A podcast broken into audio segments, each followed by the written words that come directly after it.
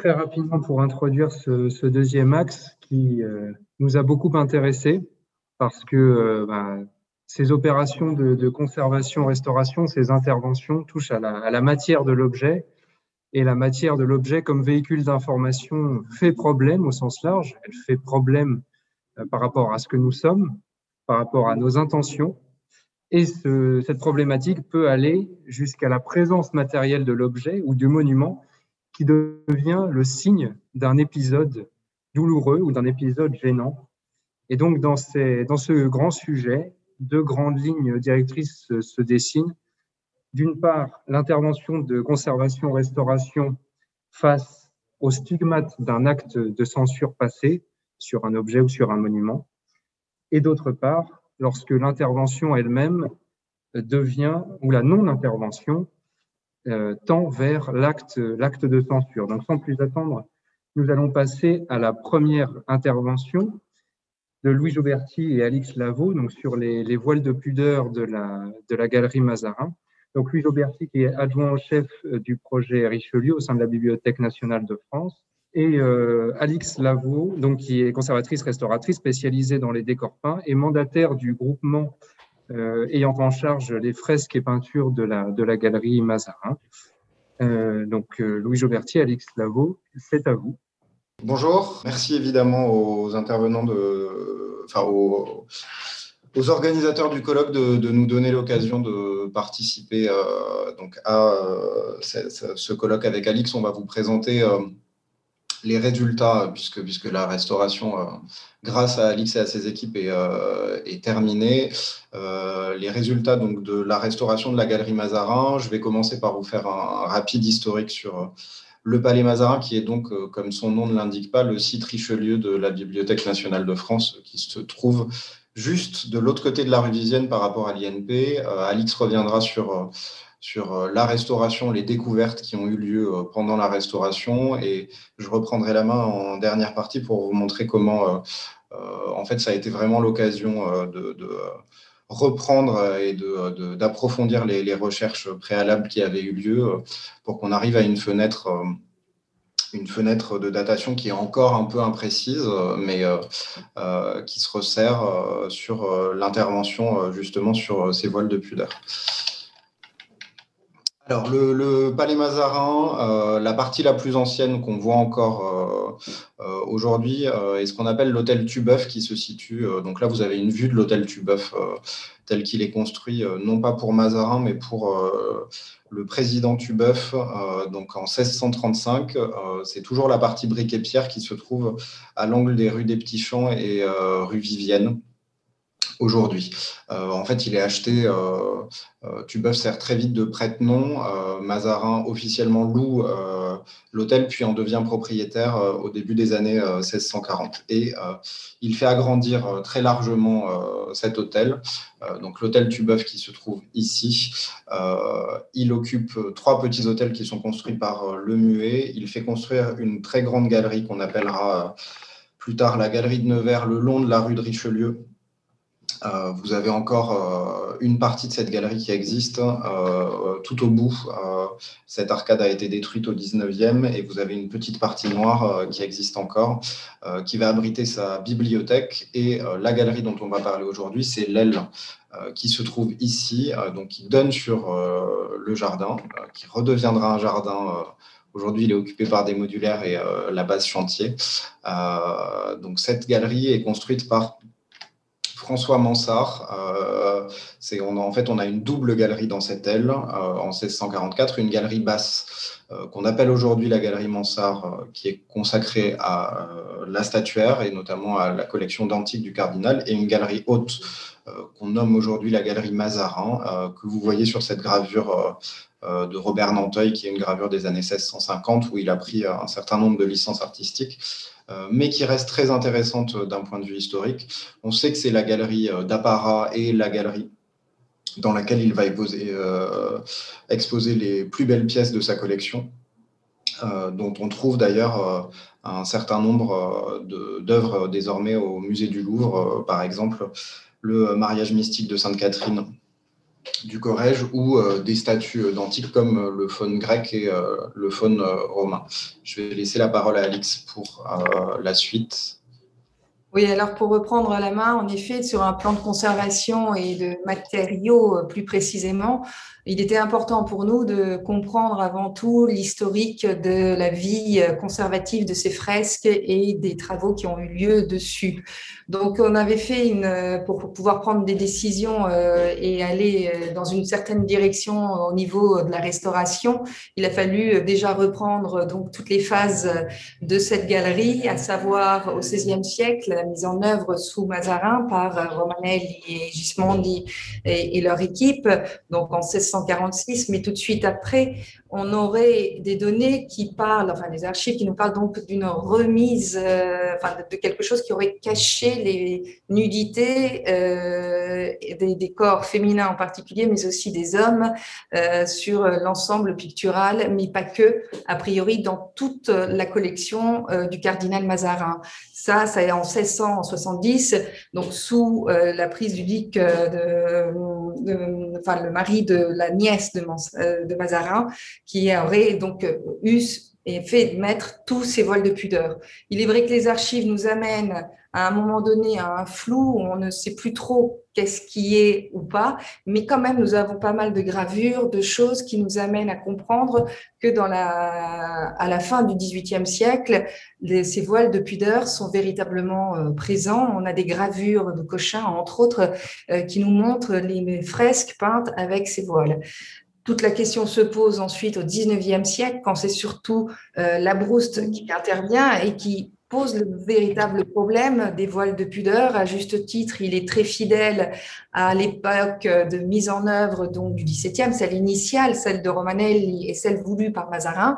Et pour ça, euh, il fait une étude, il regarde les choses et techniquement, il demande aux restaurateurs qui ont travaillé à l'époque de revenir à l'état d'origine, à savoir celui de Romanelli, non pas celui des quelques années euh, après. Euh, nous avons toute une série aussi qui a été faite de dessins à l'aquarelle par Frappas sur tout l'ensemble de la galerie, euh, juste euh, avant même que la brousse intervienne, et qui nous donne un document absolument exceptionnel qui est un constat d'état concrètement de la galerie et surtout de l'état de présentation. Dans ce yo-yo où je garde, j'enlève, je garde, la brousse donc enlève tous les voiles de pudeur, sachant que techniquement, il a aussi des problèmes. C'est-à-dire que la mise en œuvre euh, à l'époque n'est pas celle que nous avons aujourd'hui. La restauration, les produits ne sont pas les mêmes. Et dans ce nettoyage assez drastique, ils usent, ils arrivent à enlever, mais restent des traces euh, de ces voiles de pudeur qui sont pas contemporains à Romanelli, mais qui datent quand même d'une trentaine d'années euh, ou pas, mais assez proches quand même du moment où les fresques ont été peintes. Donc, tant bien que mal, l'équipe Labrouste dégage l'ensemble des voiles. Et très important, on arrive au début du XXe siècle où Massenet réalise toute une campagne photographique de l'état Labrouste des fresques.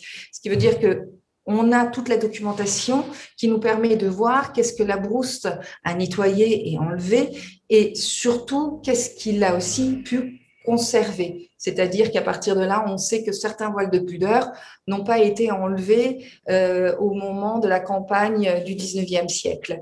On arrive au fur et à mesure dans le 20e et en 1978, on a une intervention assez drastique et importante et un retour dans les idées euh, de la galerie euh, en 1978. Donc, c'est euh, Genovesio, qui est une équipe de restaurateurs, enfin décorateurs, restaurateurs, qui eux interviennent sur toute la galerie et pour le coup reviennent en arrière et se basent probablement, enfin on, on, imagine, sur les relevés de Frappas, donc avant la brouste, et remettent d'un coup partout sur l'ensemble de la galerie les fameux voiles de pudeur il est important quand même de spécifier une chose, c'est que, euh, et c'est pour ça que j'ai voulu dire restaurateur aussi décorateur.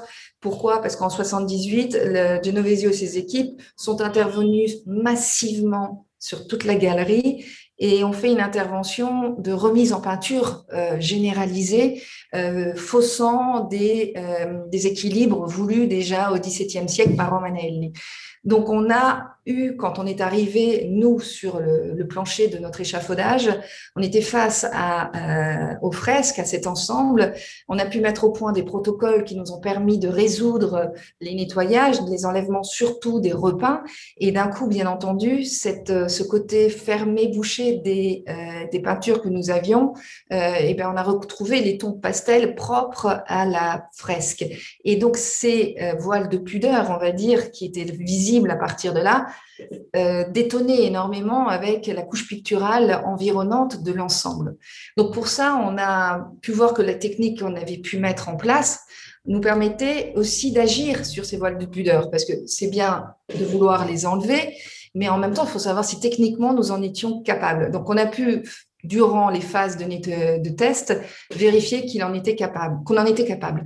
À partir de là, on a posé la question, bien entendu, euh, à l'architecte, à la Bibliothèque nationale, mais aussi au comité scientifique, quoi faire, comment faire, sur quoi nous basons-nous, et surtout quels sont les éléments euh, factuels qui nous permettent d'aller dans une direction ou pas, en sachant que quand même le parti pris de la restauration était de revenir à l'état la brouste donc de la, euh, du 19e siècle de 1860, lequel avait quand même voulu euh, cet état euh, le plus proche de Romanelli. Sur cette figure, enfin sur cette image que vous voyez, vous avez donc un état probable imaginé virtuellement de Romanelli du géant principal. On a la gravure de Cochin, donc qui date de 1750, où en effet on peut bien vérifier la présence du voile de pudeur les photos de Soumalessé à la fin qui montrent bien l'état de la brousse, donc qui est revenu à la nudité. Et enfin, on a à la fin la dernière euh, photo qui est l'état dans lequel nous avons retrouvé les fresques,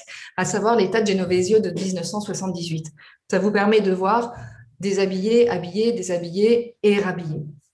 Quand on passe à la, à l'image suivante, on a voulu ensuite faire une simple, un simple relevé et de vérification parce que on avait certes les voiles de pudeur refaits par Genovesio, mais en effet, on a aussi un état de conservation qui n'est pas pareil et semblable partout. C'est-à-dire que ces voiles de pudeur euh, présentaient par endroits un état très évanescent, quasi, quasi disparu, dans d'autres des usures abîmées, et enfin certains qui étaient véritablement bien conservés aussi et sur une cinquantaine de voiles de pudeur, on en avait en tout à peu près cinq qui présentaient un état de conservation assez cohérent, mais les autres étaient soit dans un état assez euh, abîmé euh, et d'autres posaient des problèmes aussi esthétiques assez importants.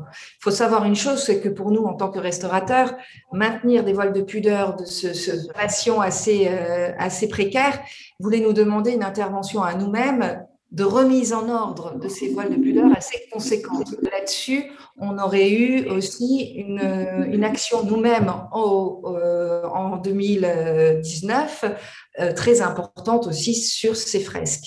Donc ici, vous pouvez voir en vert celles qui sont les voiles de pudeur qu'on considère en bon état et euh, ceux en rouge très mauvais état et en orange abîmés. Ceux en vert sont d'autant plus intéressants qu'ils se basent aussi sur les références photographiques qu'on a, à savoir aussi euh, que certains de ces voiles n'ont pas été touchés par la brousse, ce qui veut dire que d'un coup, ils prennent une valeur historique absolument fondamentale pour nous aujourd'hui, parce que c'est le seul témoignage de cette acte censurier qui a eu euh, et qui a existé euh, quelques années après la mise en œuvre, que nous considérons bien entendu comme un élément historique à ne pas négliger, à prendre en considération, mais en même temps de comprendre jusqu'à quel point cela est vrai. Nous avons fait derrière des analyses, bien entendu, euh, scientifiques. Des prélèvements étaient essentiels. On a pu vérifier que la majorité de ces, voiles de pudeur correspondaient bel et bien à 1978. Sur ceux en bon état où nous avons fait des prélèvements, on a en effet retrouvé ceux un peu de 1978 repris un petit peu, mais en dessous, quand même, nous avions en effet des matériaux euh, organiques et non euh, minéraux, comme la fraise, c'est-à-dire de la peinture à l'huile, qui étaient, euh, soi-disant, ces vols de pudeur que nous avons baptisés d'origine, donc de 1670.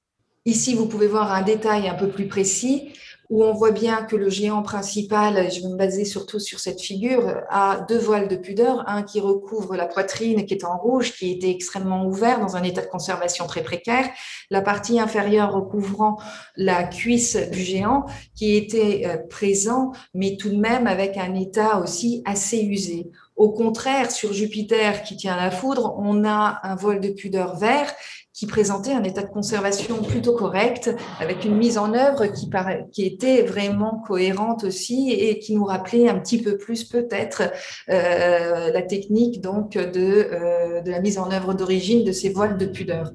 Donc celui-ci a été vu comme un des voiles qui devait être conservé en vue de cet aspect historique aussi de la galerie, de son vécu et, de et des matériaux, bien entendu.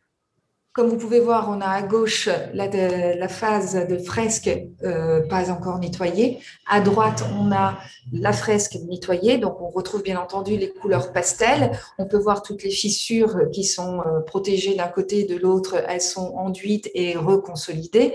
On observe partout un état euh, cohérent, une nudité qui réapparaît et qui était assez engagé euh, par Romanelli au XVIIe siècle, et nous notons quand même Jupiter avec son voile de pudeur qui lui couvre en fait le, bas du ventre euh, euh, très clairement.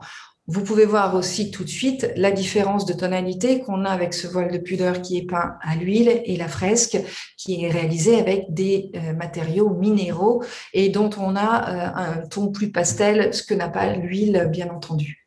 Merci Alix. Euh, en parallèle du travail de, restauration, euh, donc un collègue et moi-même euh, se sont occupés du, travail de recherche historique et d'approfondissement. Donc on est parti, ici vous avez sous les yeux le procès verbal de 1670 dont parlait Alix.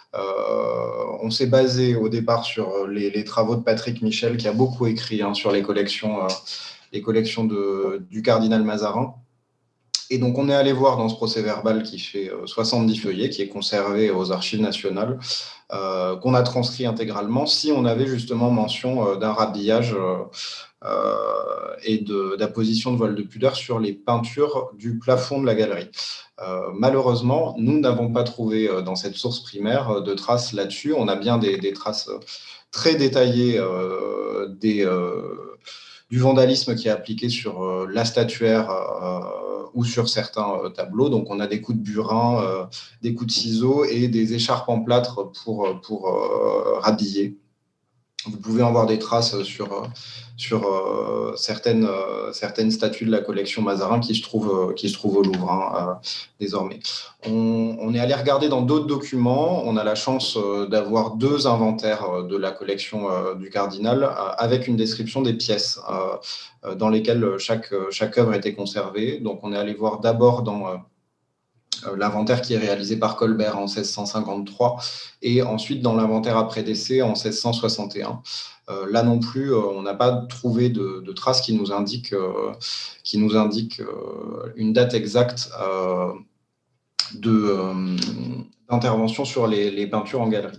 On a quand même un, faisceau, et notamment avec le document de 1670, euh, qui nous amène à penser que euh, ces interventions, elles ont sans doute bien eu lieu au moment où euh, le duc Mazarin, donc Marie de Hortense Mancini, la nièce de Mazarin, est propriétaire de cette moitié du palais. À la mort de Mazarin, le palais est divisé en deux, et c'est le duc Mazarin qui hérite de cette partie. On sait qu'il est bigot, on sait qu'il est intervenu et qu'il a fait, a fait buriner des statuts. Donc on pense, euh, on pense que ça, ça, ça, a eu lieu pendant euh, cette période-là. Alors pour euh, pour le vérifier, euh, le travail n'est pas achevé. Euh, on a demandé avec le concours euh, d'Olivier Poncé à ce que les, élèves de l'école des chartes fassent de la, paléographie moderne, aillent vérifier dans les comptes du duc Mazarin qui sont conservés à la Bibliothèque nationale. donc pour ça, il faut faire une transcription exhaustive année par année, donc ça mettra un petit peu de temps pour voir si on a trace d'un paiement de peintres euh, là-dessus. Euh, ça a été euh, un heureux concours de circonstances, mais au tout début du, programme de, restauration, un chercheur allemand est venu à la Bibliothèque nationale on est allé vérifier sur place et en fait, il s'avère que un musée de Cologne a conservé un dessin préparatoire de Romanelli. donc, c'est le dessin que je vous ai mis à gauche ici, donc sur une des fresques, un des cartouches, en l'occurrence l'enlèvement d'Hélène. c'est à ce moment-là le seul dessin préparatoire euh, qu'on connaissait. Depuis, euh, avec euh, à nouveau un travail de recherche, on en a identifié deux autres de manière certaine et peut-être un troisième en cours. Donc un sur la chute de Troyes, l'autre sur Danaé, que la Bibliothèque nationale va très prochainement acquérir il est acquis déjà, on doit aller le récupérer euh, euh, à Londres. Euh, potentiellement un dernier sur, sur Apollon et Daphné, mais on en est moins certain le moment. donc, ce dessin nous a permis de faire des comparaisons. Vous voyez très bien à gauche dans le dessin préparatoire de, Romanelli que cette femme n'a pas de voile qui lui couvre le sein, pour reprendre le titre de notre intervention. Euh, le dessin de Cochin euh, en 1750 le montre bien. Et euh, si on fait le suivant, le dessin de Frappa, je nuancerai un tout petit peu les, propos d'Alex sur les dessins de Frappa. Il nous donne évidemment, c'est un document exceptionnel puisqu'on a l'intégralité de la galerie qui est couverte. Par contre, il en donne un état idéalisé. typiquement, on sait que la galerie a pas mal souffert dans, sans doute au cours du XVIIIe siècle avec euh, l'installation de la bibliothèque et qu'on a de toute façon une fragilité structurelle qui ne sera euh, comblée que par la brouste au XIXe, puisque la charpente d'origine avait des fragilités structurelles et qu'elle sera remplacée par la brouste par une charpente métallique. et la photo post-intervention la brouste, ce qui montre que ce voile-là a été conservé. Donc ce voile, évidemment, on l'a conservé euh, parce qu'on est certain que c'est un vol 17e, ça a été vérifié euh, euh, par des stratigraphies et les résultats qui ont été, qui ont été annoncés par Alix. Alors, je vous montre ce que la galerie va devenir. La galerie redevient en fait un lieu, un lieu d'exposition permanente. Elle retrouve au final sa vocation, sa vocation première. Vous avez sous les yeux le programme muséographique qui qui sera euh, mis en œuvre. Euh, en l'occurrence, on va exposer euh, des trésors de la bibliothèque du Moyen Âge à nos jours. donc certes, on n'a pas les collections du cardinal, on ne remet pas de la statuaire dans les niches, mais on a un certain nombre de pièces majeures au premier, rang desquelles, donc là en face de vous, vous avez le, Grand Camé et le trésor de la Sainte-Chapelle. Et plus on, avancera dans la galerie et plus on ira vers des documents contemporains. Euh, évidemment des, euh, des, manuscrits d'écrivains euh, qui se trouveront dans cette galerie. Alors, je ne vous montre pas la galerie restaurée et finie, puisque on a une demande de la communication de la BNF de ne pas la montrer pour garder toute la surprise pour la réouverture du site. Donc, je vous montre quand même le plafond restauré par les soins d'Alix et de son équipe tel qu'il se présente. Donc, on n'a plus l'échafaudage aujourd'hui, on a retrouvé euh, la, galerie. Au final, avec un état qui est euh, un état voulu par la Brouste, mais sans doute beaucoup plus proche du, XVIIe siècle que, que celui post-intervention la Brouste, puisqu'on a retrouvé la fraîcheur et les tonalités de la fresque qu'on avait totalement perdues, y compris après la restauration de la Brouste. Voilà, merci beaucoup. Merci beaucoup pour cette euh, intervention très riche et qui montre bien justement les, différentes couches historiques sans mauvais jeu de mots. Euh, donc pour les questions, nous y reviendrons euh, à la fin de la, de la troisième intervention. Nous passons dès maintenant à l'intervention de Julie Deschepper sur le, la découverte et les les deux interventions en parallèle sur des éléments de, du pavillon soviétique euh, de l'exposition internationale de 1937. Euh, Julie Deschapper, qui est donc académique assistante au Kunsthistorisches Institut de Florence, euh, qui en 2019 euh, a soutenu une thèse à l'INALCO sur le patrimoine soviétique en Russie, acteurs, discours et usages, 1917-2017 et qui en 2017 a été co-commissaire avec François Gentilly de l'exposition Naissance d'un patrimoine soviétique en France, une archéologie du pavillon de l'URSS de l'Expo 37. organisé par l'INALCO et la BULAC. Julie Deschepper, je vous en prie. Merci beaucoup. Avant tout, est-ce que vous m'entendez bien? Est-ce que vous voyez bien le PowerPoint? Tout est OK? Super. Alors, j'y vais. Euh, donc bonjour à toutes et à tous et euh, de nouveau merci beaucoup de m'avoir euh, invité à participer à cette journée d'études et donc je remercie les organisatrices et organisateurs. Et donc, comme vous le disiez, nous allons désormais changer d'aire géographique et de chronologie en nous intéressant à cet objet architectural, à l'histoire, disons, tourmentée et au destin patrimonial aussi intrigant que fascinant. Il s'agit donc du pavillon soviétique de l'exposition internationale de 1937 qui a eu lieu euh, à Paris. Et donc l'enjeu de, mon propos va être un petit peu ici de mettre en valeur euh, les cycles patrimoniaux de cet objet, depuis sa construction jusqu'à ses restaurations au pluriel, tant en France qu'en Russie, et d'interroger donc ces, destins patrimoniaux franco-russes et franco-soviétiques à l'aune de la notion de, censure, puisque cet objet a été euh, progressivement et euh, au fur et à mesure, tantôt transformé, détruit, enfui, enfoui, caché, euh, restauré, reconstruit. Et donc, euh, d'où le titre de, mon intervention, Restaurer, reconstruire et réinterpréter le pavillon soviétique de 1937, une histoire de censure, point d'interrogation. Et donc, lorsqu'il s'agit d'évoquer euh, le destin de, de, ce pavillon, il est toujours intéressant de raconter l'histoire un petit peu à, à rebours et donc de partir de sa redécouverte. Pourquoi est-ce que l'on parle de sa redécouverte? Puisque en 2004, lors d'une fouille archéologique menée euh, par, euh, par l'INRAP, François Gentilly ouvre une glacière d'un ancien château qui avait été détruit euh, dans les années 80, le, un château situé à Baillé en France, donc dans le, dans le Val d'Oise. Et il découvre de façon tout à fait opportune et complètement inattendue des vestiges de ce pavillon soviétique. Et ironie du sort, initialement, de par la, forme de ces sculptures, on pensait peut-être à des sculptures religieuses et en fait très rapidement, Grâce à la découverte de divers symboles euh, soviétiques, l'association est faite entre ces vestiges brisés, comme vous pouvez le voir sur la photo, et le pavillon soviétique de l'exposition de 1937. Et donc la découverte se fait en 2004 et les fouilles archéologiques commencent euh, commence en 2009, après plusieurs péripéties que François euh, Gentilly, euh, qui est dans, euh, je suppose, qui est en train d'écouter donc cette intervention, pourra compléter et, commenter s'il le souhaite.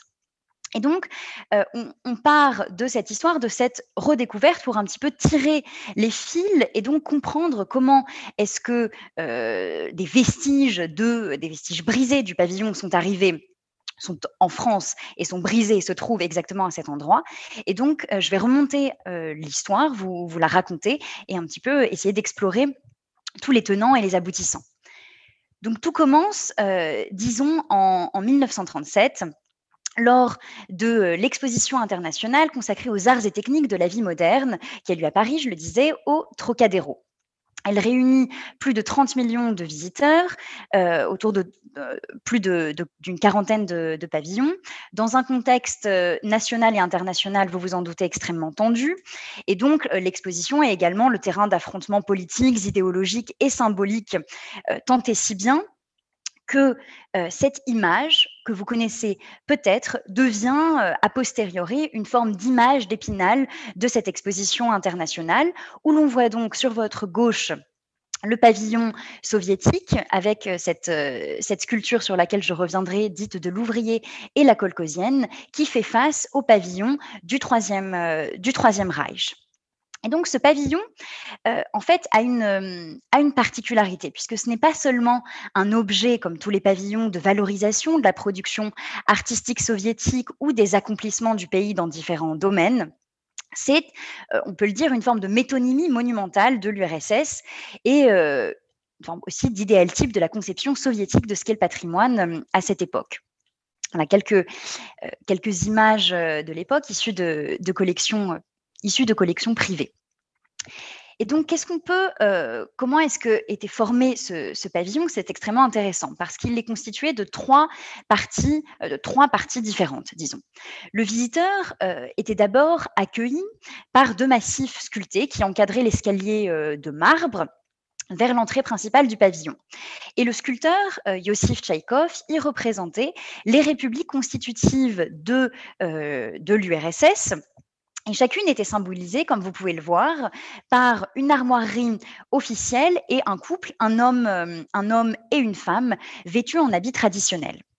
Et donc, ce sont de véritables propylées à la, gloire des, à la gloire des peuples de l'URSS qui valorisent la spécificité des républiques et en témoignent, euh, disons, la marche harmonieuse des peuples dans cette, euh, dans cette URSS, à un moment même de son histoire où il y a une nouvelle constitution votée en 1936 et où ce pavillon célèbre aussi le 20e anniversaire de la révolution d'octobre.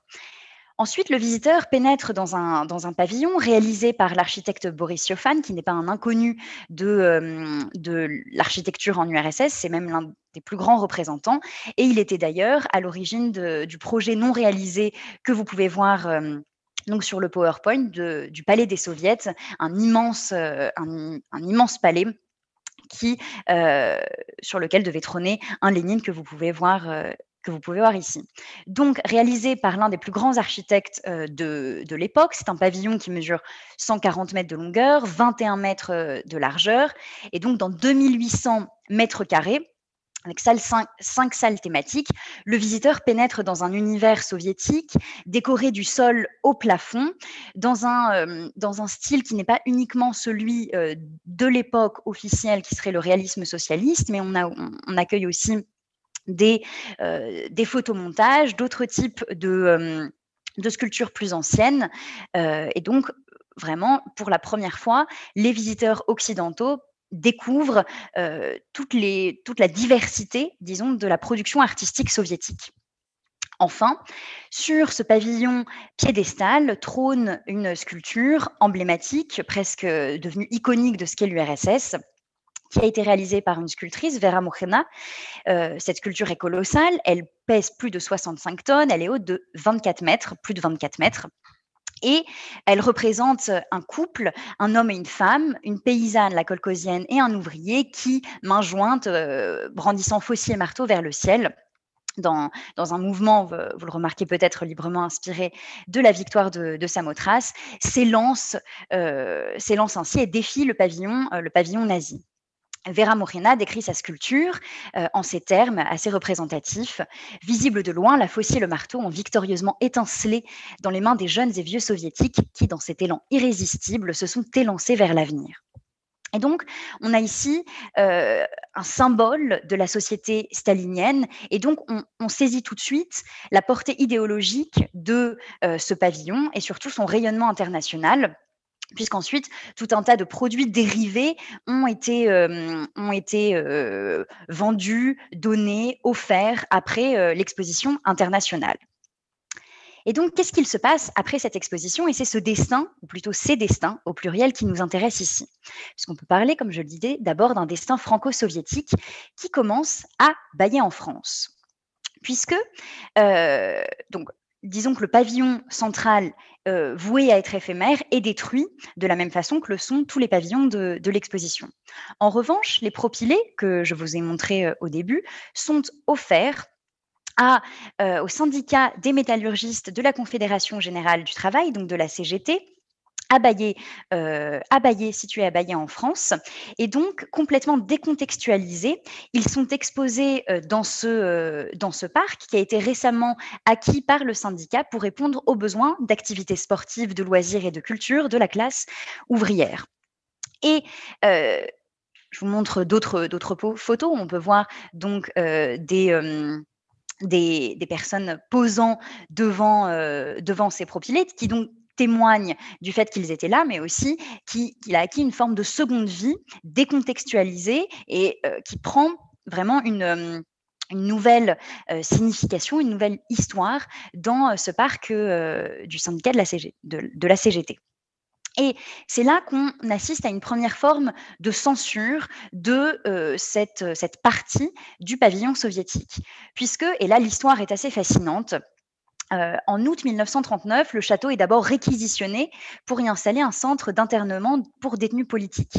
Mais à partir de novembre 1940, le lieu devient un camp de jeunesse pétainiste et c'est durant cette période et précisément en 1941 que ces propylées sont détruits et on, trouve dans les archives donc cette lettre qui par exemple explique que les propylées ont été sur cette propriété d'une façon précise, brisés à coups de masse. Et donc, effectivement, ils sont détruits à ce moment-là pour la valeur politique qu'ils incarnent, puisqu'ils représentent et sont une forme d'incarnation du communisme à ce moment donc euh, euh, de l'histoire française et internationale. Mais là où ça devient encore plus fascinant, euh, c'est que juste après la libération et avant d'être récupéré par le syndicat des métallurgistes, le parc du château euh, sert de camp pour réfugiés soviétiques et est administré par, euh, l'Union soviétique. Et à ce moment-là, où on ne sait pas exactement, on a un petit peu du mal à situer exactement le, moment, les sculptures sont retrouvés et sont réinstallés, mais donc dans une autre disposition, comme vous pouvez le voir sur, sur cette photographie. Et on peut voir avec cette cette affiche qui accompagne la photographie, que les fascistes sont donc passés par là, Pétain, Vichy, l'occupation nazie. Le monument a été détruit et les morceaux dispersés. Ce n'est que ces derniers temps que l'on a retrouvé et rassemblé ce qui en reste en témoignage de reconnaissance et de fraternité pour nos amis soviétiques. Donc, euh, ces propylées sont rassemblés tant bien que mal. On identifie plus ou moins les couples et on les réexpose, mais d'une façon différente, cette fois-ci couchés sur le sol, dans le parc du château de Baillet. Pourtant, euh, on voit que certains sont déplacés, emmenés, on ne sait pas très bien. Et surtout, on sait qu'ils ont de nouveau été euh, brisés et de nouveau été cachés, enfouis dans cette glacière. Et c'est bien pourquoi on les a, on les a retrouvés donc euh, François euh, les a, retrouvés en 2004. Et donc, qu'est-ce qu'il s'est passé euh, après 1945 On n'en est pas très sûr. L'unique date que l'on peut fixer avec, avec certitude est la date de 1954, puisque lors des fouilles archéologiques, une bouteille a été retrouvée euh, dans laquelle il y avait un petit mot de Gaston la bonne bouteille, daté de 1954, qui permet donc d'identifier euh, le fait que la glacière a été donc euh, scellée à, avant, 1900, avant 1954, et donc qu'entre 1945 et 1954, ces extraits, ces, morceaux du propylé soviétique ont été de nouveau euh, brisés, ou tout du moins cachés. Mais pour quelles raisons? Euh, Pour des raisons politiques, euh, dans un contexte de nouveaux rapports avec l'URSS, ou bien pour des raisons esthétiques, on, a des incertitudes à ce, euh, à ce sujet-là. Mais quoi qu'il en soit, on les retrouve en 2004 euh, avec plus de 80 palettes, mais on retrouve seulement le massif sud, et donc il y a des incertitudes sur exactement le destin de, l'autre pan des propylées avec un travail de, reconstruction et nouvelles technologies, euh, vous pouvez voir ici euh, combien euh, de morceaux ont à peu près été reconstitués, ce qui équivaut, selon François Gentil, à peu près 54% donc, du, propylé, qui a pu être reconstitué. Et ensuite, que fait-on une fois que l'on a ces, morceaux, comment est-ce qu'on les expose, comment est-ce qu'on les restaure? Et quel est leur devenir? Donc, il y a d'abord un premier destin euh, en France où euh, on, voit une exposition euh, de, ces, de ces propylés d'une façon assez intéressante lors de l'exposition à la Cité de la musique, Lénine, Staline et la musique. Donc cette exposition de, ces propylés, on le voit, a quelque chose d'assez funeste et rappelle plutôt le, destin brisé de statues déchouées, de statues déchues euh, de, leur ancien statut et donc qu'ils ne sont plus glorifiés, mais au contraire qu'ils sont brisés, reflets d'une idéologie venue euh, donc euh, à bout d'une idéologie à bout de souffle. En revanche, dans un style euh, complètement différent, au musée archéologique de Guéry-en-Vexin, donc dans le, dans le Val d'Oise, la proposition est, est complètement différente. Il s'agit de réexposer dans la lumière cette fois-ci et frontalement ces, sculptures, comme vous pouvez le voir ici, par exemple, avec l'une, donc la femme du couple de la Biélorussie, ou bien ici avec l'un de, ces... De, ces couples qui a été plus ou moins reconstitué. Et donc là, il y a une volonté plutôt de, de montrer ces destins brisés, mais de leur redonner une valeur, pour le coup, artistique avant tout, et de mettre en valeur la les réalisations de, du sculpteur qui était Tchaïkov, et non pas de euh, d'évoquer forcément l'idéologie politique que, euh, que portaient ces sculptures. Tournons-nous désormais vers Moscou, puisque euh, la seconde partie du destin patrimonial de, de, de, ce pavillon se situe en Russie. Après, l'exposition, de 1937, la sculpture de, Vera Mojena est démontée et euh, transférée en train jusqu'à Moscou. Et à Moscou, elle retrouve une place sur un piédestal, comme vous pouvez le voir, euh, qui est qui, n'est comparable en rien au pavillon piédestal de Paris en 1937 et qui ne correspond, disons, pas à la, euh, grandeur donc parlons de la taille physiquement euh, de la sculpture, mais surtout à l'importance symbolique et à la portée vraiment politique que que charriait cette, cette, sculpture. Donc là, il y a un choix qui est extrêmement, qui est extrêmement intéressant. Donc la sculpture est remontée en 1939 dans un parc situé au, nord de Moscou qui était censé exposer les les réussites d'abord agricoles et économiques et plus généralement les réussites économiques de, euh, de l'URSS. J'aime beaucoup aussi cette photo euh, qui, euh, qui montre à quel point ce, symbole, vraiment cette icône de l'URSS, se retrouve dans un paysage complètement nouveau et l'on voit derrière la construction aussi d'un autre pavillon qui avait été exposé à l'exposition euh, de Montréal en 1967. Et donc là, on voit le, paradoxe aussi de euh, mettre uniquement cette, euh, sculpture sur un, piédestal comme ça, qui, est, qui semble presque contradictoire avec la portée idéologique de la sculpture. Et donc, vous vous en doutez, certains restaurateurs et notamment des artistes qui avaient travaillé avec Vera Mojena demandent la restauration de cette œuvre ou en tout cas son déplacement et la construction d'un nouveau piédestal. Après plusieurs débats, c'est euh, en entre 1977 et 78 qu'il y a une restauration uniquement de, euh, de la sculpture et des plaques d'acier qui, euh, qui la constituaient. Jusqu'en 2003, il ne se passe absolument rien. En 2003, euh, à Moscou, pourtant, une décision est prise par la mairie de restaurer de, nouveau cette, euh, cette sculpture et elle est donc redémontée, comme vous pouvez le voir ici, afin uniquement de, travailler sur ces plaques d'acier. Et en réalité, et vous comprenez ici la coïncidence euh, de ce qui se passe à Moscou et à Bahia en France, la découverte de 2004 peut-être euh, suscite ou en tout cas confirme le désir de proposer quelque chose de beaucoup plus monumental, de repenser le piédestal et donc de proposer non plus seulement euh, un nouveau piédestal, mais bien de reconstruire le pavillon de 1937 et donc ces fameux propylés qui avaient été retrouvés. Le 4 septembre 2009 est inauguré en grande pompe euh, à Moscou, avec euh, donc aux couleurs de la Russie post-soviétique, ou même on pourrait le dire de la Russie poutinienne, cette, cet emblème de la gloire du stalinisme, n'est-ce pas, avec une reconstruction du pavillon et des propylées.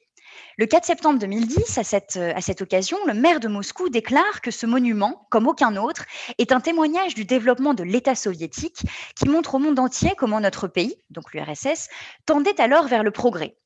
Donc, dans une vision complètement affirmée et positive du stalinisme et de, euh, ses productions artistique et du ici le, maire de Moscou ne ne laisse aucun doute sur, disons, la vision qui est proposée de l'histoire soviétique à travers ce monument et cette reconstruction bel et bien monumentale. Pour autant, comme vous pouvez le voir sur cette photo, le pavillon n'est en rien reconstruit à l'identique. On peut le voir au niveau des dimensions qui, sont, qui sont employées, mais aussi du, style du style architectural, disons, plus général du pavillon. Mais là où ça devient beaucoup plus intéressant, et lorsqu'il s'agit d'observer plus précisément ces propylées qui, qui étaient à l'entrée du pavillon en 37. Et donc, on voit déjà un, changement de, de, matériaux qui est assez intéressant, puisqu'ici, il y a une utilisation du bronze et non plus du ciment métallisé, des techniques qui étaient employées qui donc donne une, patine déjà complètement différente à, l'objet. Et ensuite, lorsqu'on regarde plus précisément les scènes, on remarque que certains objets ont disparu ou, alors ont été réinterprétés.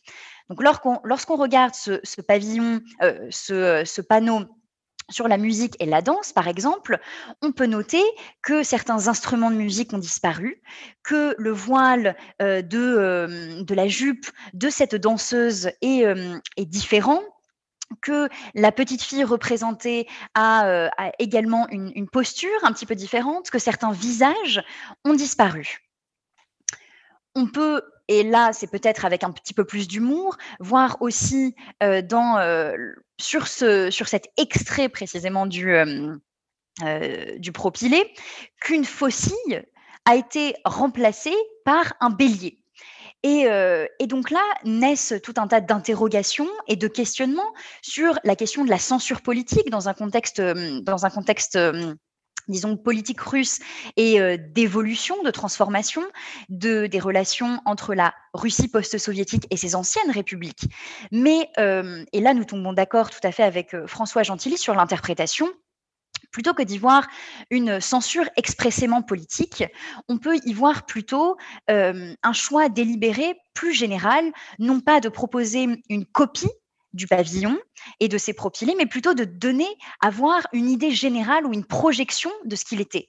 Non pas de reconstruire un objet à l'identique, mais de donner aussi une réinterprétation, c'est-à-dire une figure générale de ce que ça pouvait représenter sans entrer dans, sans entrer dans les détails. Et donc s'ajoute à ça, évidemment, le temps record dans lequel ce pavillon a été reconstruit et également le fait que les équipes russes n'avaient pas à leur disposition euh, assez d'archives et assez euh, de, euh, on va dire, d'informations et de, preuves pour, pour proposer une, une reconstruction à l'identique. Mais cette question de la réinterprétation est encore plus présente, je dirais, lorsque l'on s'intéresse à l'intérieur du pavillon, puisque euh, vous pouvez le voir, on est euh, dans un pavillon euh, fait de marbre, de il y a des lustres aussi assez, assez grandiloquents, et sur le site internet de, ce du pavillon. Donc l'intérieur a été inauguré en 2010 comme un centre d'exposition. Et donc l'idée est que la conception architecturale du rez-de-chaussée a cherché à mettre en évidence la grandeur et l'exubérance du style empire stalinien, ainsi que l'ambition de la pensée et des aspirations de l'époque où ce monument fut construit. En effet, l'idée n'est pas de reproduire l'intérieur du pavillon que je vous ai montré précédemment, mais bien d'en proposer une forme de réinterprétation qui correspond à cette vision positive et glorifiée du stalinisme en y voyant que ces aspects positifs qui correspondent à cette vision de la grandeur à laquelle est largement attachée la Russie post-soviétique. Et pour conclure, je dirais que le phénomène extrêmement intéressant, c'est que ce pavillon en lui-même a été classé de nouveau comme patrimoine de la Fédération de Russie. Et pourquoi est-ce que je dis de nouveau? C'est parce que euh, la sculpture en elle-même de Vera Mourina avait déjà été officiellement patrimonialisée lors de son retour euh, sur le sol euh, russe. Et d'ailleurs, dans les listes patrimoniales, il est inscrit comme date de construction 1938, donc le moment où elle réintègre le sol russe, et non pas 1937, le moment où elle était en France. Et donc, la sculpture était déjà sur les listes patrimoniales à partir de 1957, mais il y a un flou sur la période d'inscription. Et donc, dans, la Russie contemporaine, il y a eu d'ailleurs des, débats sur le statut effectif de patrimonial de, de, la sculpture parce qu'on avait perdu les archives, mais c'est une, autre question.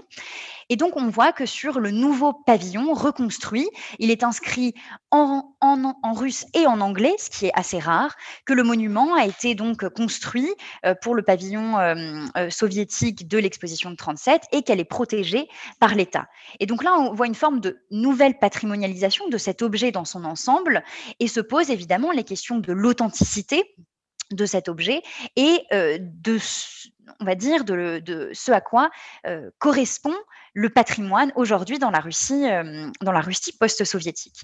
Et pour conclure, je dirais que donc, ces, objets du, du pavillon du pavillon soviétique, mais également ses propylées. Ont fait l'objet de plusieurs expositions et, sont donc remobilisés, euh, comme vous pouvez le voir euh, donc dans cette exposition qui a eu lieu à l'INALCO, euh, qui a été mentionnée précédemment, mais aussi dans des expositions d'art contemporain, donc ici au Palais de Tokyo, où c'est plutôt on dire, la proposition qui avait été celle aussi de la, de la Cité de la musique, de montrer ces vestiges du propylé comme des vestiges d'une idéologie aujourd'hui déchu.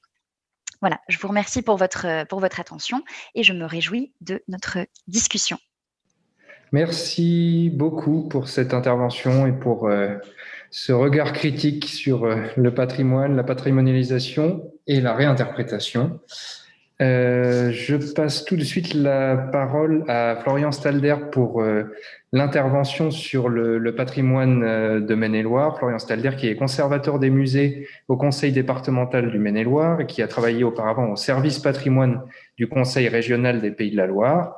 Et c'est justement dans le cadre de la mission d'inventaire général du patrimoine qu'il a mené des travaux de recherche sur ce patrimoine de Maine-et-Loire et particulièrement sur l'abbaye royale de Fontevraud.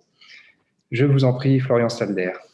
Donc, euh, je vais vous présenter. Euh, alors, je me suis permis de changer un petit peu le titre, ou du moins de le resserrer la, problématique sur euh, sur Fontevraud, puisque c'est vraiment le, secteur que je connais le plus, même si j'élargirai un petit peu le propos en, fin de en fin de parcours et, euh, et également de, de, resserrer la problématique sur ce qu'on appelle le patrimoine noir, enfin ce que Philippe Artière, en fait, qui est historien euh, au CNRS, appelle le patrimoine noir dans un ouvrage qu'il publie en 2009 hein, euh, et par lequel il désigne en fait ce que l'on peut, enfin ce qu'il ce qu'il appelle lui-même l'immense ensemble d'objets et d'archives, mais aussi de bâtiments qui donnent à voir une facette moins glorieuse de notre histoire, que sont les prisons, les asiles et autres institutions.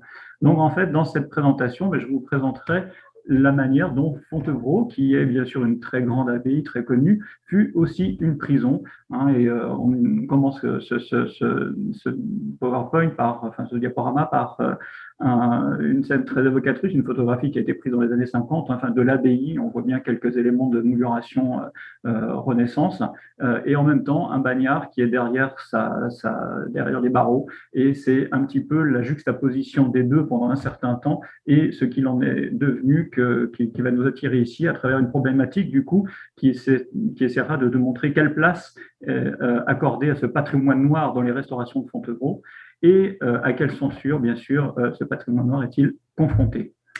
Alors, j'aborderai cela en, trois points, euh, en évoquant tout d'abord assez rapidement la manière dont on est passé d'une abbaye à une maison centrale de détention, puis à un centre culturel de rencontre, puisque c'est aujourd'hui le cas de l'abbaye de Fontevraud. Et j'aborderai un peu plus longuement la manière dont on a censuré totalement cette période carcérale et la manière dont on repatrimonialise un petit peu à travers les restaurations cette période pénitentiaire à l'heure actuelle. Donc, premier point, euh, la manière dont euh, cette abbaye est devenue euh, maison centrale. Donc, l'abbaye de Fontevraud, vous la voyez maintenant sous vos yeux, telle qu'elle se présente aujourd'hui. C'est un site immense. Hein. on est à peu près euh, sur un site de, de, de, de, 8 hectares offert à la visite, plus encore 6 hectares de parc euh, à l'heure actuelle. Euh, c'est un énorme complexe monastique hein, qui est formé de trois anciens couvents féminins. Il y avait un quatrième couvent qui était masculin, qui était juste à l'extérieur du, du, du, site actuel et qui a été détruit pendant la période révolutionnaire.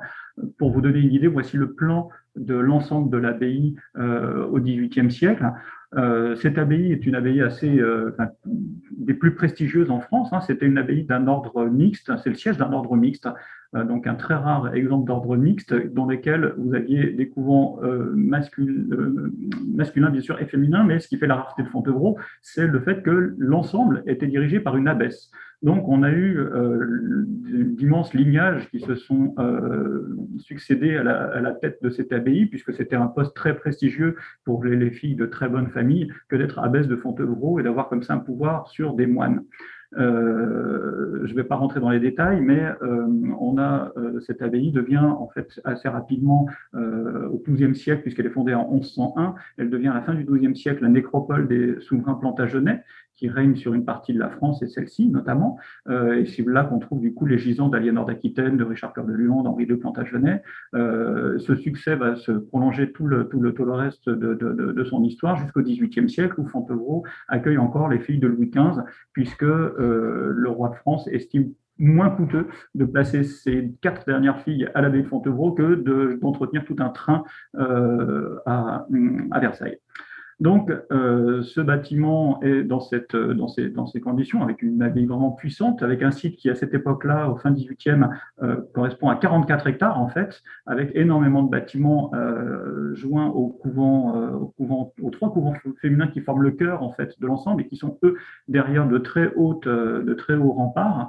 Et le reste des bâtiments est entouré de murs également, mais moins hauts.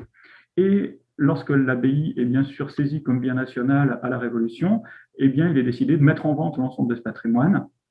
L'essentiel des abords est vendu, mais on se retrouve avec le cœur du site qui euh, se retrouve sans acquéreur parce que trop imposant, trop compliqué à restaurer. Il y a eu des saccages, euh, les toitures sont en mauvais état. Enfin, c'est un gouffre pour quiconque le, le, le, reprendra. Et donc, on se retrouve avec un bâtiment qui va être euh, entre les mains de l'administration française et, qui fera l'objet en 1804 d'un décret napoléonien qui va placer ce bâtiment en fait comme nouvelle maison de détention puisqu'on est au moment où le Code civil a créé la peine de prison comme peine, et donc il faut des bâtiments pour, accueillir les détenus. Et, euh, donc Fontevraud, comme bien d'autres abbayes ou bien d'autres sites, hein, des châteaux également, va être euh, reconverti en prison. Et Fontevraud va rester prison jusqu'en 1963. Donc de 1804 à 1963, on se retrouve avec un site ancienne abbaye qui, dont le cœur euh, devient une prison. Euh, ce qui est important, c'est que l'architecte qui est en charge de la construction de cette prison, qui s'appelle Normand, au début du 19e siècle, va être assez respectueux, même très respectueux des bâtiments euh, essentiels de l'abbaye, et va plutôt essayer d'enserrer dans des murs des bâtiments qui finalement sont très très très adéquats pour une vie recluse, mais euh, sans essayer, en essayant de, ne pas trop euh, pas trop démolir, même s'il y a eu quelques démolitions bien sûr, euh, et surtout des démolitions avant, avant son passage, mais l'essentiel des bâtiments de l'abbaye sont plus ou moins protégés par l'architecture la, la, carcérale qui se met en qui se met en place. La prison va bien sûr augmenter le nombre de bâtiments puisque euh, il va falloir créer pour cette euh, pour cette abbaye euh, des ateliers pour les détenus, euh, accueillir de plus en plus de détenus. Hein. Elle était prévue pour 700 prisonniers au milieu du 19e siècle, donc 2000 et donc 2000 prisonniers, euh, ça nécessite des infrastructures supplémentaires, ça nécessite la construction de bâtiments en nombre et le moindre espace à Fontevraud va devenir envahi de d'ateliers en, en, en, tout genre qui vont se greffés derrière les cours, qui vont envahir un petit peu tout l'espace, euh, et en même temps également euh, des bâtiments de l'administration, puisqu'on va devoir créer une caserne pour garder les détenus. Il y a quand même plus de 400 gardiens sur le site, donc c'est quand même une, une énorme cité euh, qui fonctionnera de cette manière-là. On crée des bâtiments assez originaux, assez modernes, avec un, quartier haut de sécurité, avec une organisation panoptique euh, à la même table. Et, euh, et donc voici sur une maquette qui est euh, qui date de 1895, mais qui a été protégé en 1970. Alors, je reviendrai un petit peu dessus peut-être tout à l'heure ou pas, mais en 1970, quand on protège cette maquette, c'est plus, c'est simplement parce qu'il ne reste plus rien quasiment de, ces bâtiments-là, puisque on va voir que euh, cette, cette, abbaye, qui est d'ailleurs euh, en 1840, alors même qu'elle est prison, euh, qui figure sur la première liste des monuments historiques, donc elle est reconnue puisque justement beaucoup d'éléments sont encore en place, elle est reconnue comme patrimoine de la nation assez assez vite.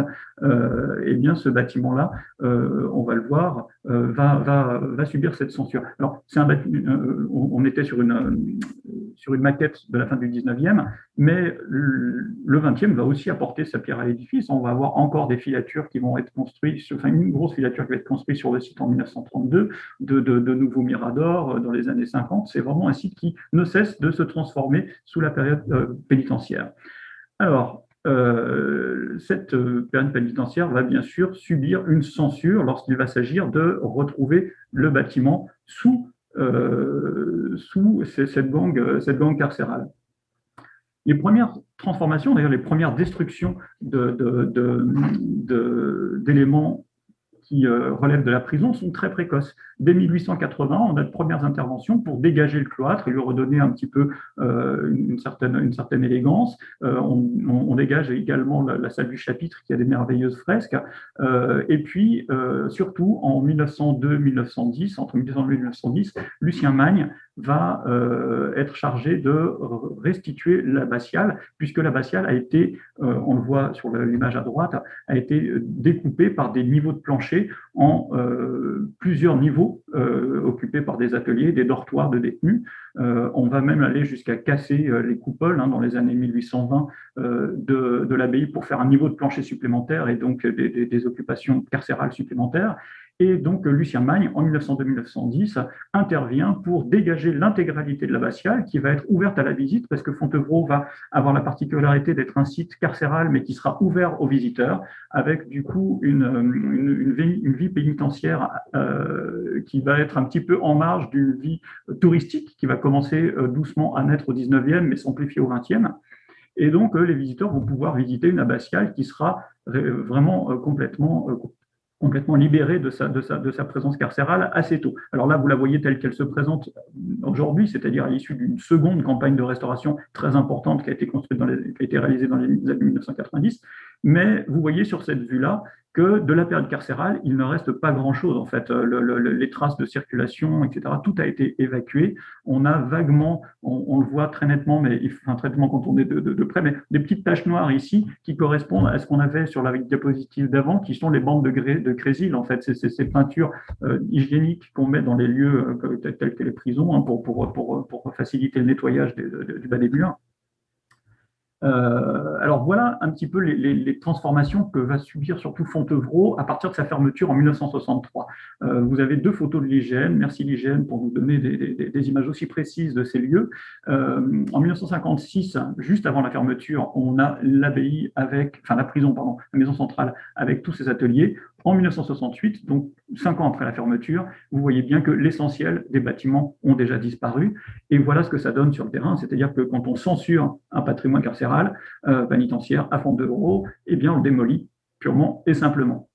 Euh, donc vous avez des dizaines de bâtiments, alors y compris quand ce sont des bâtiments d'une une assez belle élégance. Hein. Ici, on est sur le quartier de haute sécurité. Vous voyez que c'est quand même une architecture de très belle qualité. Euh, et donc, tous ces bâtiments-là vont être bien sûr vont être détruits, euh, jetés à terre. Là, c'est la filature. Ça pose quelques problèmes. Hein. La, filature qui, qui, qui, est détruite juste au début des années 60, elle a été construite dans les années 30. Donc, en fait, elle a à peine 30 ans. C'est un peu comme si aujourd'hui on démolissait une usine des années 90. On nous dirait, mais c'est pas possible, on a encore des choses à en faire.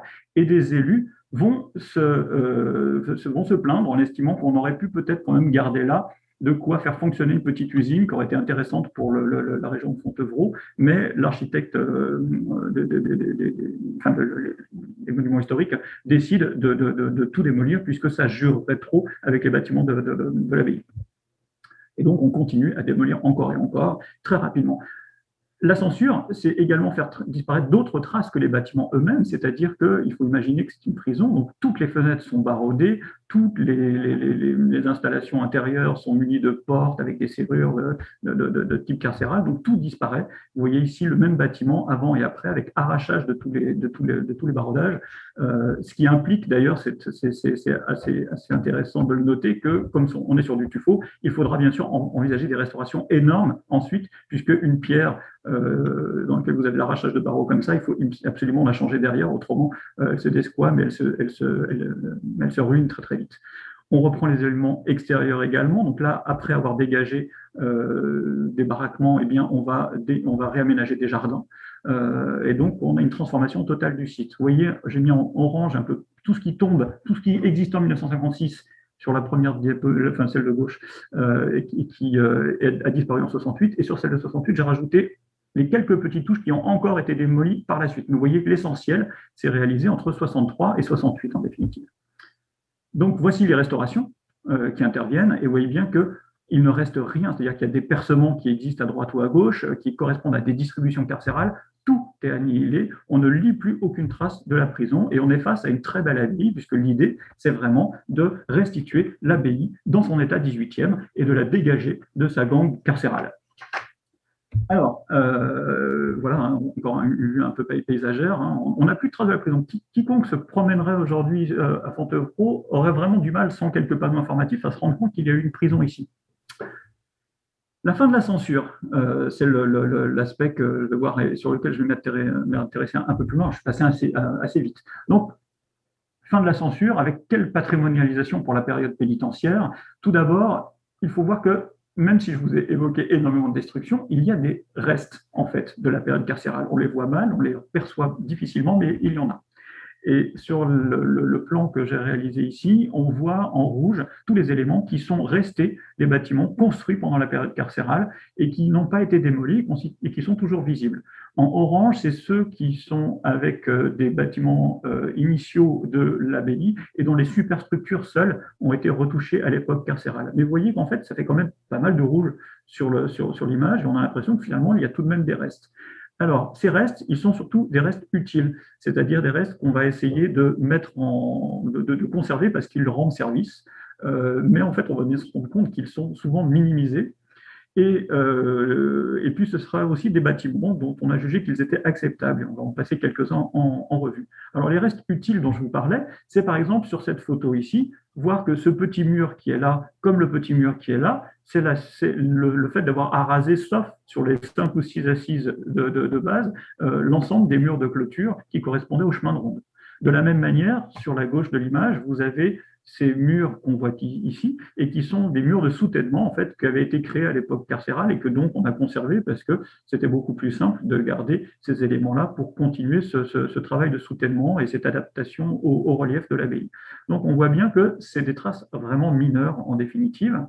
Euh, dans les bâtiments conservés, vous avez par contre des bâtiments plus intéressants comme euh, à gauche euh, une aile qui correspond à, euh, une adjonction en fait à un ancien couvent, qui est ici le couvent Saint-Lazare, qui était le couvent qui à la fin du XVIIIe servait aux religieuses malades et qui du coup à la période carcérale a servi d'hôpital au site. Et donc on avait construit une aile supplémentaire et euh, lorsque les architectes des monuments historiques se, décident sur le statut de ce bâtiment-là euh, dans les années 60-70, l'idée c'est de se dire qu'on est face à un bâtiment construit, alors on est en 1824 dans la construction de ce bâtiment-là, donc c'est quelque chose qui est relativement euh, intéressant, d'une facture néoclassique qui, je vais citer les, textes des architectes, euh, qui euh, ne porte pas atteinte au caractère architectural de l'ensemble avec lequel ils s'harmonisent. Hein, c'est vraiment les mots qui ont été utilisés pour justifier de leur conservation.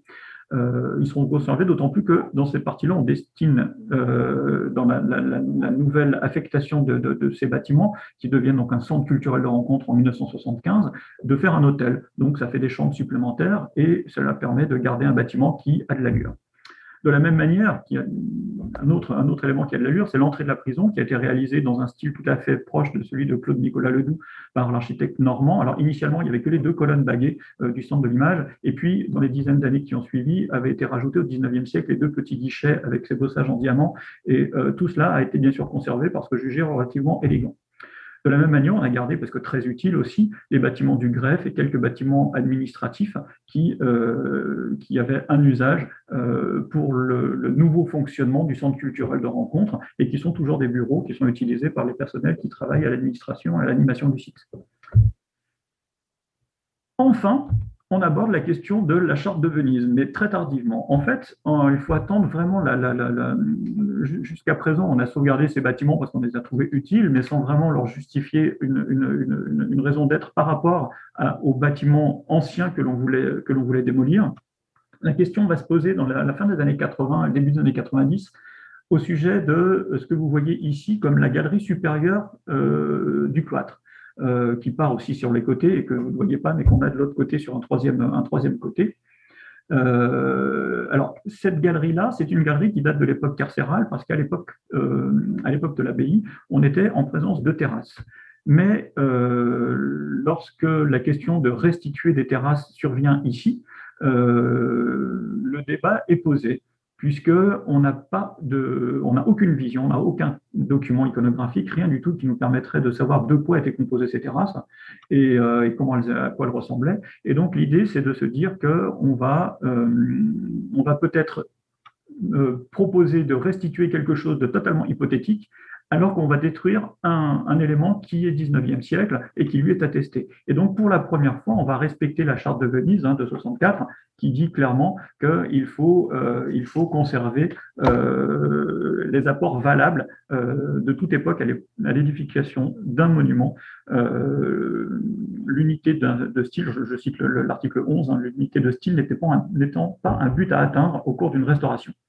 Donc, en commission supérieure des monuments historiques, parce que jusqu'à, la réflexion ira jusqu'à la commission supérieure, eh bien, on décidera finalement de conserver euh, cet, élément-là.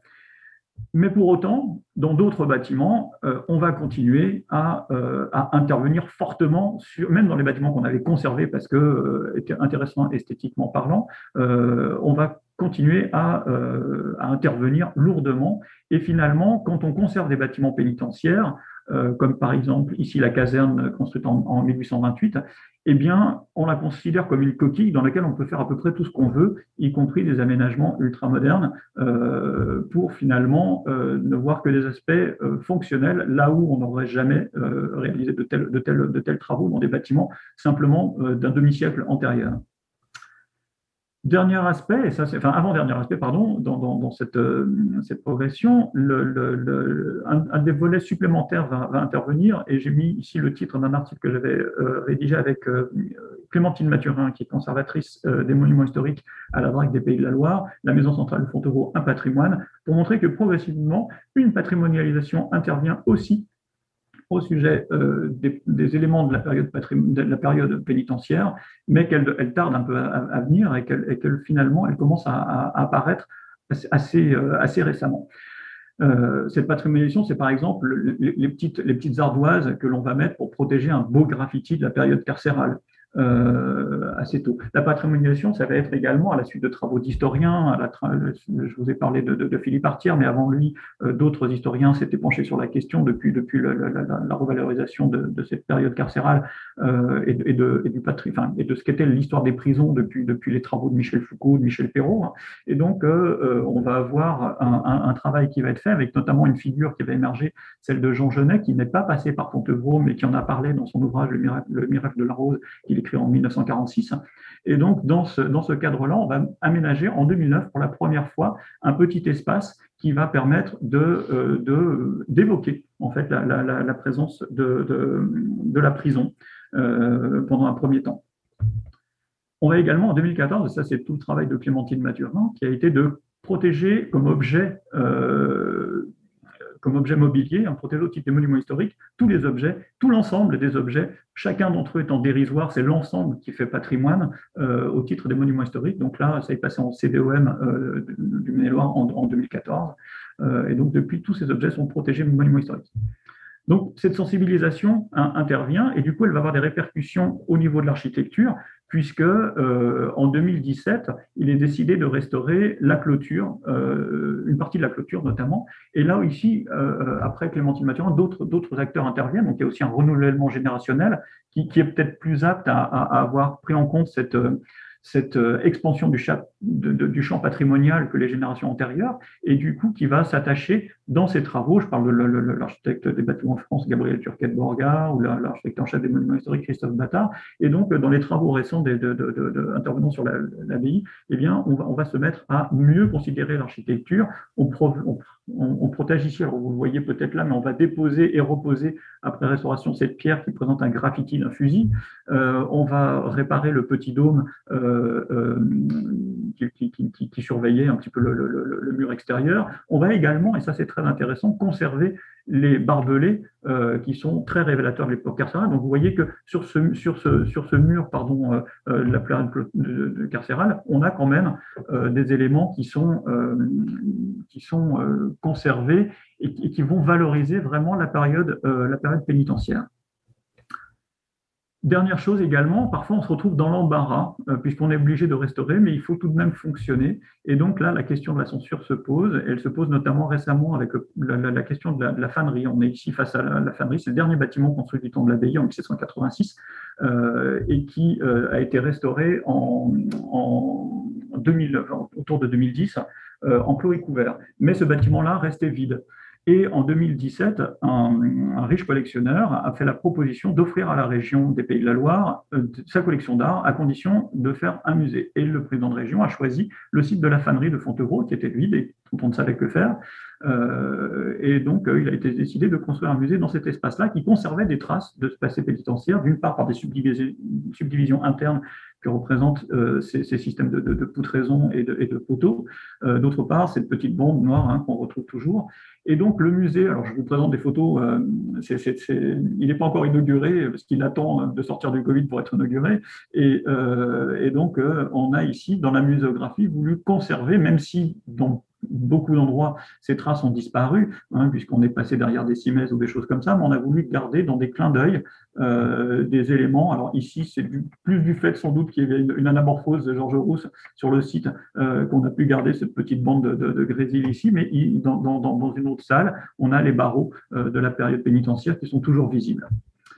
Épilogue de tout cela, puisqu'il nous reste encore quelques bâtiments. Je vous ai dit qu'on avait des bâtiments qui avaient été conservés, mais euh, à Fontevraud, quand j'expliquais que la prison était fermée en 63, en fait, les derniers détenus sont partis en 85. Pourquoi? Eh Parce que pendant une vingtaine d'années, on a eu des détenus qui sont restés, une, poignée, c'était des fins de peine, mais qui sont restés pour justement participer à tous ces travaux de transformation et de réhabilitation du site.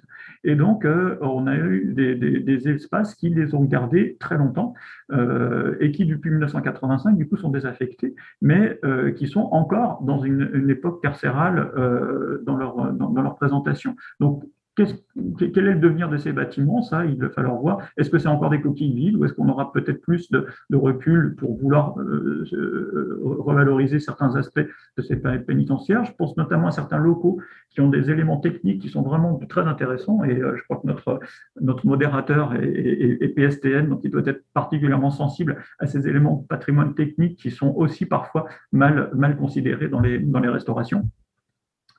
Et je voulais m'éloigner un peu de Fontevraud pour conclure en, faisant quelques kilomètres en allant à, Montreuil-Bellay.